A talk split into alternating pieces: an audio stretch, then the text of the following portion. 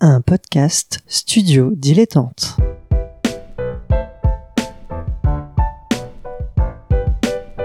Donc ce que vous proposez comme d'habitude, c'est de la poudre de perlimpin. La République, c'est moi Et je ne me laisserai jamais entraîner par un opportuniste dans cette voie-là. Allez, rangez vos mines boudeuses, rangez vos discours de rageux. Restons polis, le podcast qui explique calmement la politique. Bonjour à toutes et à tous et bienvenue dans Restons Polis, le podcast qui vous explique calmement, tranquillement et sans prise de tête la politique. Comme tous les lundis, euh, on va justement euh, explorer un peu euh, les, les bases de ce que c'est la politique avec mon camarade Nemo. Salut Nemo Salut Adrien. Alors c'est un épisode un peu particulier puisque bah encore effectivement euh, comme à chaque fois un peu comme nos, camarades euh, de à gauche toutes euh, puisque là on, le fait dans les conditions du direct sur Twitch voilà, nous sommes le 23 mars, il est 21h, et on va essayer de comprendre quelles sont les réponses euh, politiques face à la crise qu'on traverse actuellement. C'est pour ça que je dis que ça va être un, comment dire, un épisode un peu particulier, puisque euh, bah, c'est- ça va être très lié à l'actualité, à savoir euh, la crise autour du Covid-19. Euh, alors, déjà, peut-être euh, revenir euh, pour commencer aux premières annonces, c'est-à-dire, euh, je pense, euh, ce qu'on avait vu d'ailleurs euh, juste avant l'enregistrement dernier qu'on a fait autour du, Sénat, c'était le discours, le premier discours de, de Emmanuel Macron qui annonçait donc la fermeture euh, des écoles et la poursuite donc du, euh, des, élections municipales, en tout cas du premier tour des élections municipales. Euh, quelle a été toi ta, ta réaction et, après on verra peut-être les, les conséquences de ces premières décisions qui ont été posées. Bah, déjà, le premier truc, c'est que moi, ce qui me marque là, à l'heure actuelle, en tant que 23 mars, c'est que ça semble être, ça s'est passé il y a un an, en fait, la fermeture des restaurants et des, écoles et compagnie. C'est-à-dire que là, on est euh, plus d'une semaine après et ça semble déjà très, très, très loin. Euh, alors, euh, comment j'avais réagi? Je trouve que c'était à l'époque, parce enfin, on est, personne n'est ici, n'est épidémi- épidémiologiste ou, médecin, mais euh, je me suis dit, oui, ça paraît logique, etc. On monte, il y a de plus en plus de cas, on monte. Il était temps de le faire, en, vrai, hein, il était plutôt temps de le faire. Mais euh, je pense que à ce moment-là, je m'étais dit, oui, c'est le début de la merde, en gros. C'est vraiment, le, pour le dire un peu grossièrement, mais c'était vraiment le début d'un processus qui allait durer un moment et euh, il fallait s'y préparer. Ce qui est intéressant dans ce, dans ce moment politique, c'est que euh, on, est sur une décision effectivement euh, qui est importante. Fermer les, les écoles, les universités, c'est quelque chose de très fort. Et du coup, ça a remobilisé euh, tout le, le personnel, notamment éducatif et pédagogique, à devoir se tourner sur des outils en ligne, parfois sans beaucoup, beaucoup de préparation. De même. Euh, c'est- c'est- c'était voilà, c'était quelque chose. euh, Il y a eu des messages contradictoires qui ont commencé à, émerger. Euh, c'est- c'est c'est c'est assez étonnant, je trouve, aussi le, le double discours de globalement rester chez vous. Alors même si maintenant a une consonance un peu particulière dans, les conditions dans lesquelles on enregistre, et, et en même temps aller voter. Ouais, il y a en fait la liste. pour moi, il y a, deux côtés en fait dans les différentes mesures. Il y a toujours cette côté graduation. On augmente les mesures petit à petit, petit à petit, petit à petit. Mais effectivement, les consignes sont totalement paradoxales depuis le début en fait. C'est ça qui est, qui est dingue. C'est tu peux prendre n'importe quelle consigne. Euh, moi, je vais en prendre une parce qu'on on a tous entendu parler effectivement de rester chez vous, mais euh, certains allaient bosser.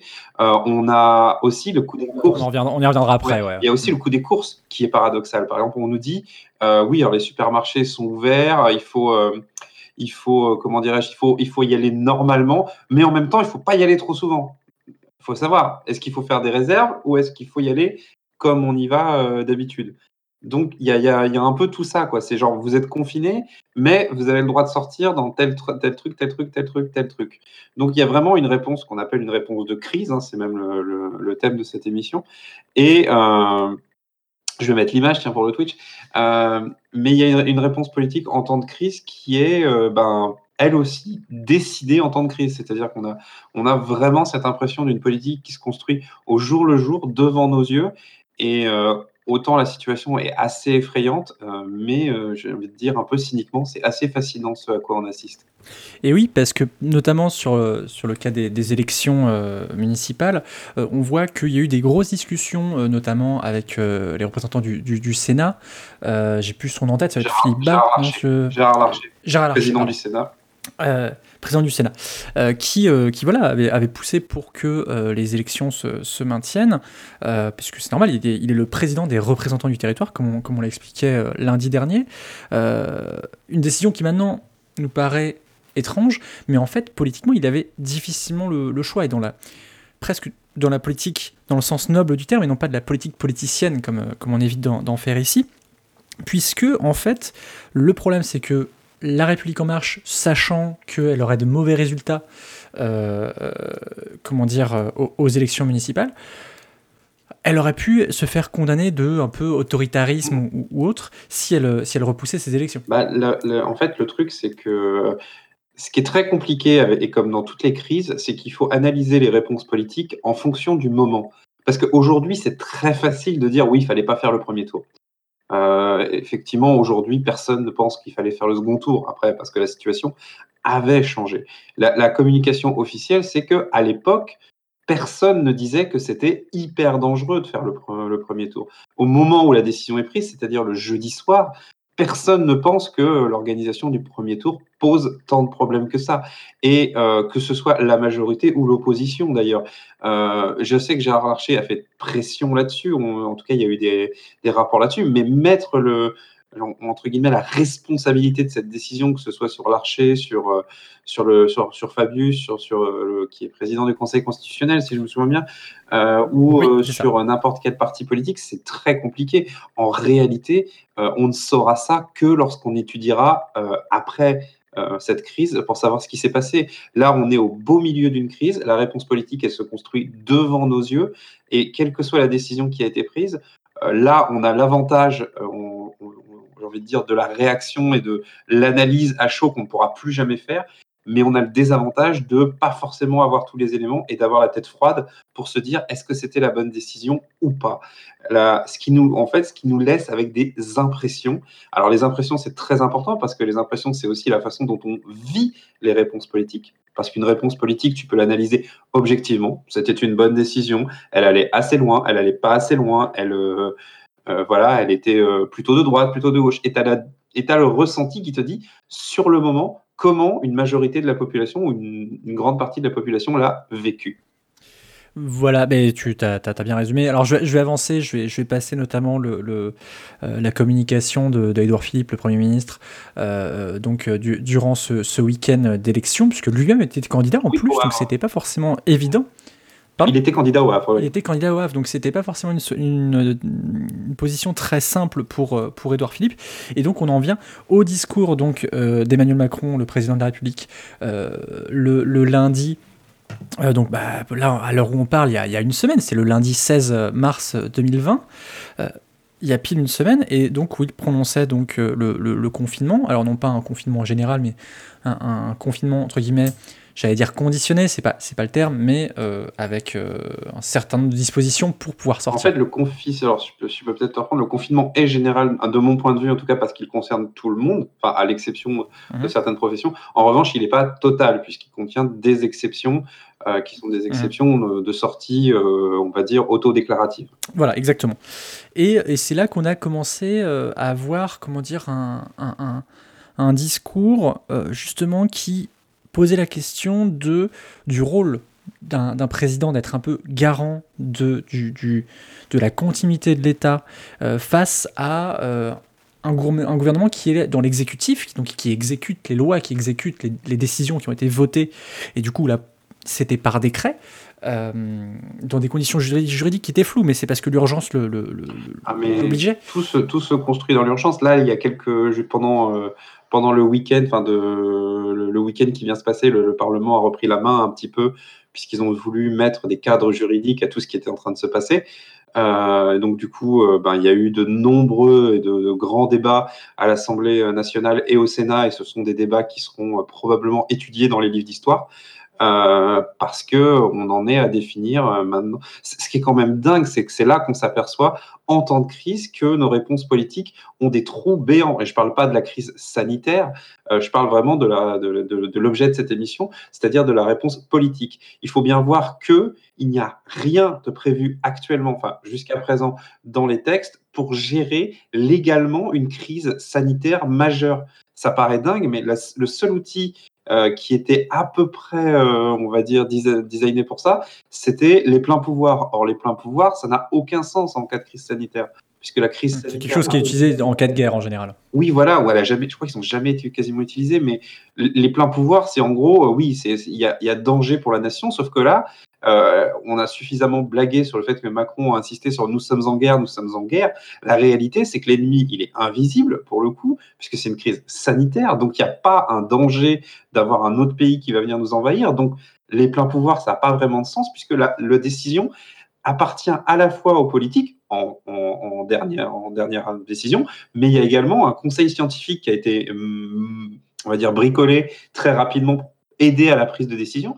Donc les outils juridiques, euh, politiques n'étaient pas là et ils ne sont toujours pas vraiment là. Ils se construisent au fur et à mesure. C'est un moment d'histoire et c'est exactement ce que fait la réponse politique en temps de crise. C'est-à-dire elle improvise. La, la, crise, en général, soit tu l'as vu venir et tu sais que tu as les outils politiques et donc tu te bases dessus et tu peux l'analyser en fonction de comment ces outils sont mis en place, ou tu assistes à la création des outils. Et là, ce qu'on est en train de voir, c'est la création des outils. Combien de temps ils vont rester? Est-ce qu'ils vont rester? C'est une réponse, on, on, aura la réponse que dans quelques mois. Alors, ce que, ce que tu évoques, pour, pour illustrer peut-être aux gens qui nous écoutent après coup, euh, parce qu'effectivement, c'est là, nous on parle dans, à l'instant, donc euh, ça nous semble très concret, mais alors concrètement, justement, qu'est-ce que c'est? -ce que c'est effectivement euh, des architectes, par exemple, qui ne sont pas consultés dans l'injonction euh, à reprendre, enfin des architectes et les ouvriers d'ailleurs, hein, euh, dans l'injonction à reprendre donc le travail alors que euh, normalement c'est, on, doit, on est censé se confiner euh, euh, tant, que, tant que possible.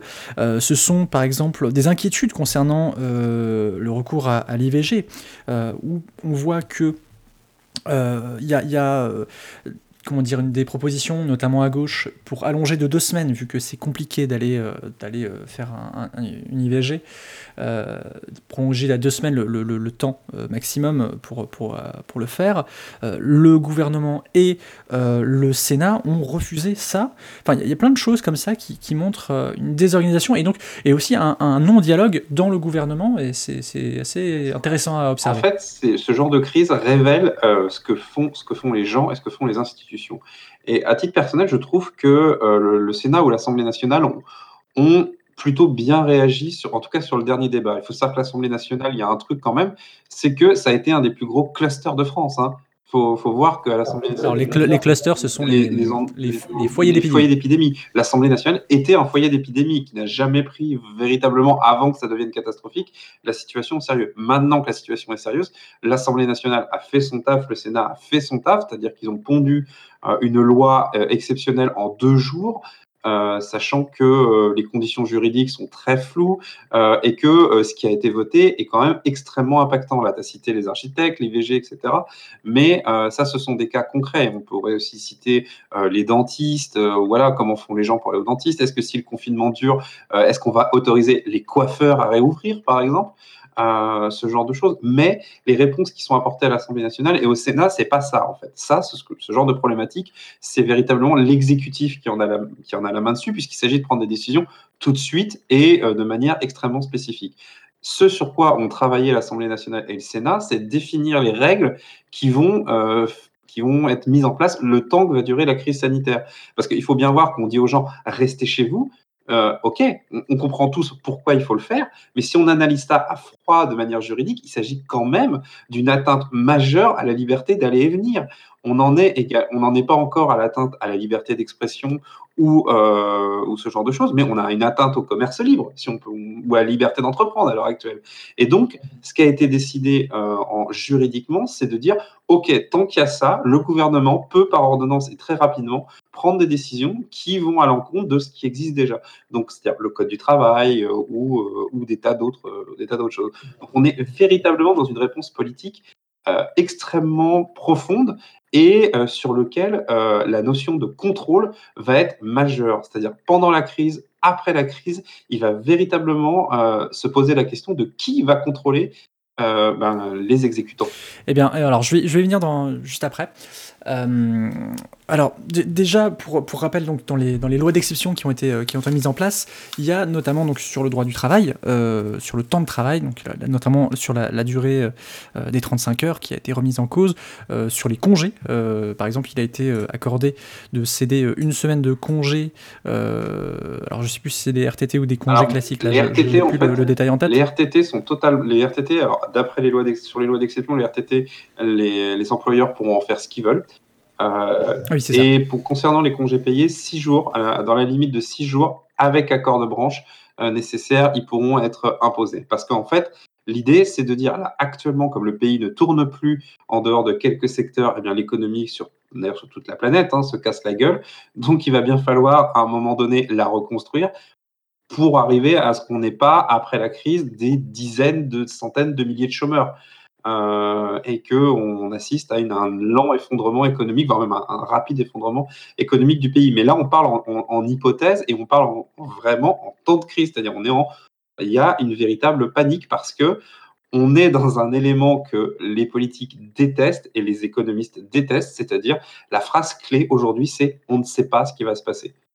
Et c'est ça qu'on essaie de euh, prévoir. La guerre, en réalité, c'est euh, ce que, la, guerre de Macron, c'est pourquoi je pense... ce que comme dit oui, comme dit Suzy, nous sommes en guerre, la fameuse phrase qu'a dit, qu'a dit Macron plusieurs fois. Pour moi, je l'entends de cette façon-là. C'est quand, pour moi, quand il dit nous sommes en guerre, ça veut dire on ne sait pas ce qui va se passer et on est en guerre contre l'incertitude.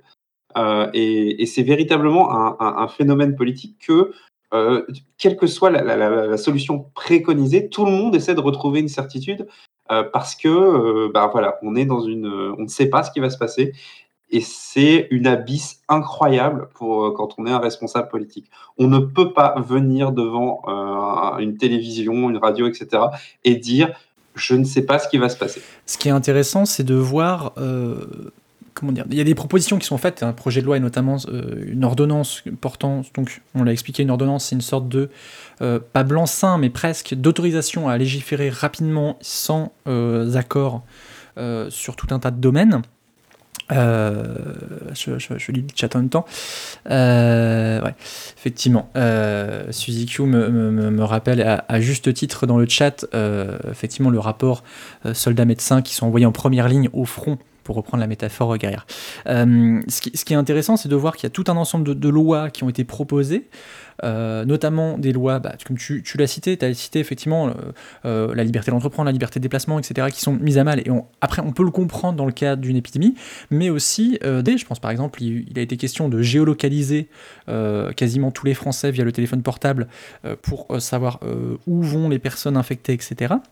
On arrive sur des trucs très très graves je, à confirmer, mais euh, la quadrature du net a, aussi euh, souligné des, problèmes que ça posait en termes de respect de la vie privée et aussi de neutralité du net, c'est-à-dire que euh, certains usages du net allaient être privilégiés par rapport à d'autres, alors que comment savoir qu'est-ce qui est prioritaire?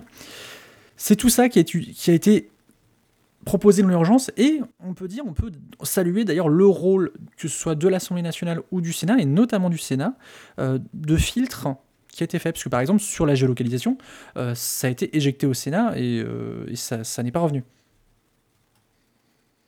Alors après, c'est pas pour défendre euh, le gouvernement, mais comme on est dans un temps de crise et qu'on s'intéresse à la réponse politique, il faut savoir que la réponse politique, elle est aussi blindée d'incertitudes. C'est-à-dire, on demande, certes, ce sont des hauts fonctionnaires, certes, ce sont des gens qui sont habitués à l'objet juridique, à l'objet légal, mais euh, ils, doivent construire quelque chose en urgence. Et c'est aussi le rôle du Sénat et de l'Assemblée de dire, non, mais ça, vous pouvez pas le faire.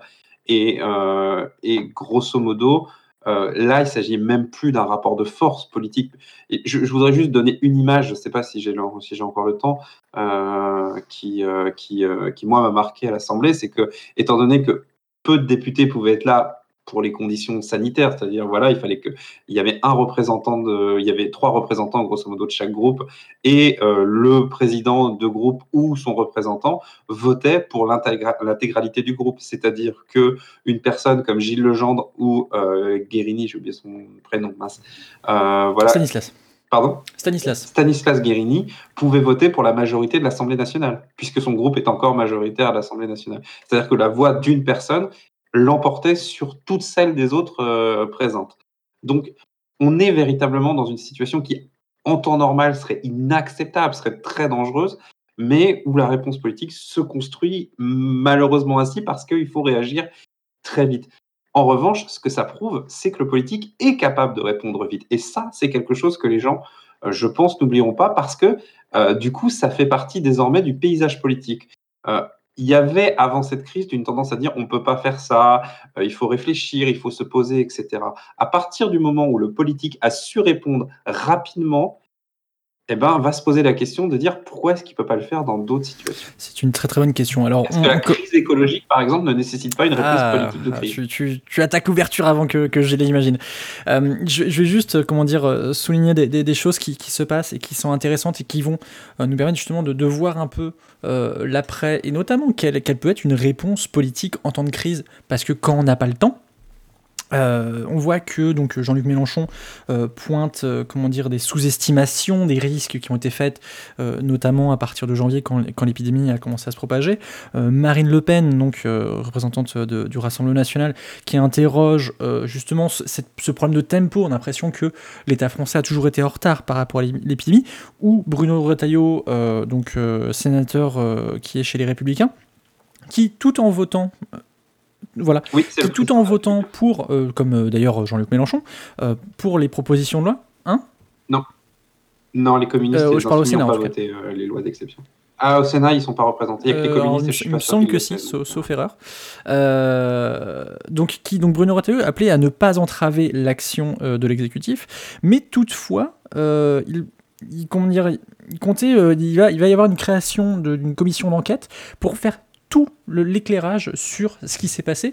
Et c'est assez intéressant. Il y aura donc, euh, ça va être, l'idée, ça va être d'identifier, identifier les, les défaillances euh, de, de, de l'État, du gouvernement.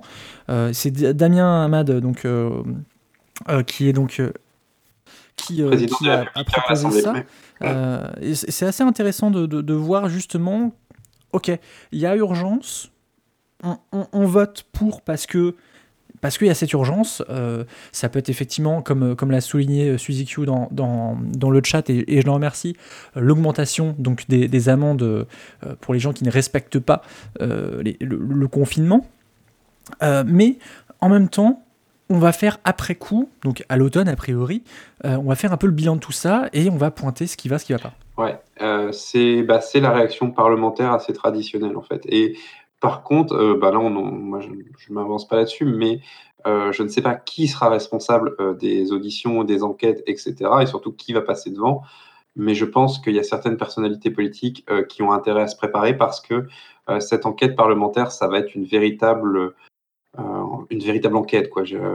En fait, s'il y a beaucoup de morts, s'il y a, s'il y a une période de confinement qui a duré très longtemps, si le pays est fatigué, si le pays est sous le coup d'un régime d'exception sociale, euh, la, demande de réponse populaire, elle va être énorme. Et euh, une majorité parlementaire ne, de mon point de vue, peut protéger institutionnellement euh, le gouvernement, mais est-ce qu'elle le protégera, on va dire, euh, face euh, aux questions là, rien n'est moins sûr. Et ça va être assez fascinant à, suivre parce que euh, il va y avoir plein de sentiments qui vont se mêler. Il va y avoir des personnalités politiques qui vont se mettre en, phase pour l'élection présidentielle. Il va y avoir des logiques euh, de je veux tourner cette situation idéologiquement à mon avantage. Il va y avoir des positions de défense, d'attaque, etc. Et il va y avoir une pression populaire certaine. Et, euh, et ça va être mon, dernière, euh, ma dernière relance avant de, reprendre les commentaires et les questions euh, dans, dans le chat. C'est on voit aussi qu'il y a une, euh, une dissension entre ce qui se passe au national et ce qui se passe à l'international. Et je pense notamment sur le cas de, la, chloroquine, donc ce, traitement qui est actuellement en cours de test et que, euh, qui est appliqué chez certains, notamment des politiques, je pense à Christian Estrosi, alors que euh, la chose n'a pas été validée par, par la majorité de la communauté scientifique. Et d'ailleurs, l'OMS a, dit qu'il fallait attendre la fin des tests sur la chloroquine. On, on, on... Ah, il y a une volonté de certitude, on en revient là, hein. c'est une volonté de certitude alors que bah, non, pour le moment on ne sait pas. Et, et, pour terminer, tu parles de la situation internationale, je vais, je vais finir sur une, une, comparaison avec un pays que je connais un peu maintenant au niveau politique, c'est-à-dire c'est les États-Unis. Il faut savoir qu'aux États-Unis, nous on a trouvé un accord en un week-end euh, sur les lois d'exception. Aux États-Unis, il y a toujours blocage. Et ils sont toujours, euh, euh, ils sont toujours là et c'est, enfin, voilà, on va voir ce qui va se construire ou se détruire pour le coup, mais euh, voilà, la situation internationale est, est, totalement instable là pour le coup. Donc Nemo, on te retrouve donc dans À gauche toute, Canapé Game et les pires rennais. Et toi, on te retrouve dans Ludologie et chez toi, comme moi, je suis chez moi. Tout à fait. Merci à Suzy Q pour le génique. Merci au chat qui était euh, là euh, pour nous poser des questions et des fois nous envoyer des, des vannes. C'était parfois assez dur de se concentrer, je vous l'avoue. C'est dur euh, le Twitch game. C'est dur le Twitch game. Euh, donc on nous retrouve donc bah, sur Twitch. Euh, n'hésitez pas à, à, nous suivre. N'hésitez pas à nous suivre donc sur les réseaux sociaux, donc notamment Twitter. On est euh, un peu plus un peu plus euh, actif euh, et on, vous prévient des dernières informations. Euh, N'hésitez pas à suivre, que ce soit sur Facebook et Twitter, l'association Studio Dilettante, qui est donc l'association qui héberge un peu ce, ce, cette activité. et enfin, je précise, puisque donc cette, cette émission a été enregistrée dans le cadre, enfin dans, des conditions du direct sur Twitch, je vais vous mettre une version raccourcie sans entre guillemets les, les questions et commentaires du public. Dans, je vais mettre une version courte et la version avec juste les, réponses et justement une sorte de bonus euh, le même jour. Voilà, merci à toutes et à tous. On se retrouve, euh, bah, on ne sait pas quand, puisque forcément notre activité va être un petit peu bouleversée euh, du fait du confinement. En tout cas, à très bientôt sur Internet et, et peut-être dans la vie réelle. Prenez soin de vous, restez chez vous tant que vous le pouvez, puis, puis voilà, à bientôt. À bientôt.